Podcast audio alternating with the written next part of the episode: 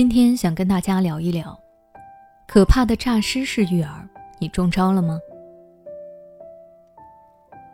最近有位妈妈来跟我吐槽了这么一件事。她说，孩子的爸爸比较忙，平时很少管孩子，但偶尔管了，完全和自己反着来。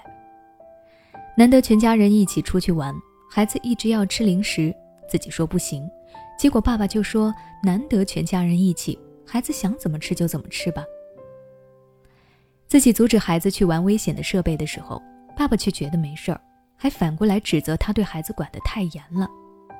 原本期待了好久的全家游，结果弄得他完全没了心情。其实从这位妈妈的描述中可以看出，爸爸就属于一种诈尸式育儿。不知道你有没有听说过诈尸式育儿？也就是说，父母中有一方在家庭教育中经常缺位。却偶尔又在某些看不惯的事情上指责另一方。比起丧偶式育儿，这种育儿方式的家长看起来对家庭稍微的用心一点，但往往说出来的话都是否定、批评、指责孩子或者另一半，有时候还会乱插手、瞎指挥，结果给孩子和另一半带来更大的伤害。现在你可以对照一下下面的表现，看看自己是不是属于诈尸式育儿。第一，盲目干预。诈尸式育儿的家长会在还没有了解清楚事情的详细情况下就盲目的插手干预。比如，家长看到别人家的小孩子会背诗，还不止一首，于是回到自己家的时候就开始指责孩子和另一半，觉得别人家的小孩会，自己的小孩也应该会才是，然后就要求另一半去教孩子背诗。但是这位家长却忽略了。自己的孩子才刚上一年级，还在学拼音识字，又怎么能像人家高年级的小孩子一样呢？第二，风凉话。扎实式育儿的家长还喜欢在遇到问题的时候说风凉话，好像事情跟他无关，他只要在旁边动一下嘴就可以。举个例子，孩子在学校犯了错误，老师叫家长一起到学校商量该如何解决问题。结果一方还没有了解清楚事情的起因经过，就开始指责另一半。你看看你平时都是怎么教孩子的，还能让孩子闯祸闯的叫家长？当另一半批评孩子的时候，诈尸的家长又开始说了：“问题发生了才批评孩子有用吗？他就能够意识到错误，下一次就不再犯了吗？”既然这样说了，那么怎么管孩子呢？这些家长又不说话了。第三，瞎指挥。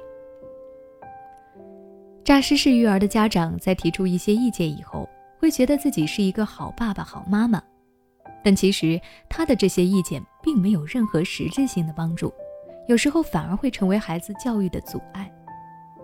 就像一开始我提到的例子，针对孩子说自己要吃一天零食不吃饭这件事，爸爸不仅没有跟妈妈同一战线去反对，叫孩子想怎么吃就怎么吃。还责怪妈妈，这样不仅容易让孩子养成坏习惯，影响孩子的身体，还会让孩子觉得妈妈很凶、不讲道理，降低妈妈在孩子心中的威信，从而增加妈妈的教育难度。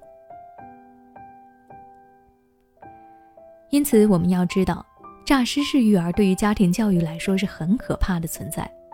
如果家长想要找到自己的存在感，就应该和另一半一起用心的去对待教育孩子这件事。而不是随意的敷衍，想到什么就做什么。今天的分享到这里就结束了。如果你还想了解更多关于诈尸式育儿的其他内容，可以关注我的微信公众号“学之道讲堂”，回复关键词“诈尸”就能查看了。每当我们感叹生活真难的时候，现实却又告诉我们，生活还能更难。工作、事业、爱人、孩子、父母亲朋，这一切的一切，就像一张大网一样，把你层层束缚其中。你经历了疲惫、辛苦、无奈，还有悲痛。如果你只是一个人默默承受，那你迟早会崩溃。心灵时空组建了专业的心理救援队，每位咨询师都拥有超过二十年以上的咨询经验。只要你需要，我们就在。微信关注“心灵时空”，后台回复“咨询”就可以体验十五分钟心理清诊了。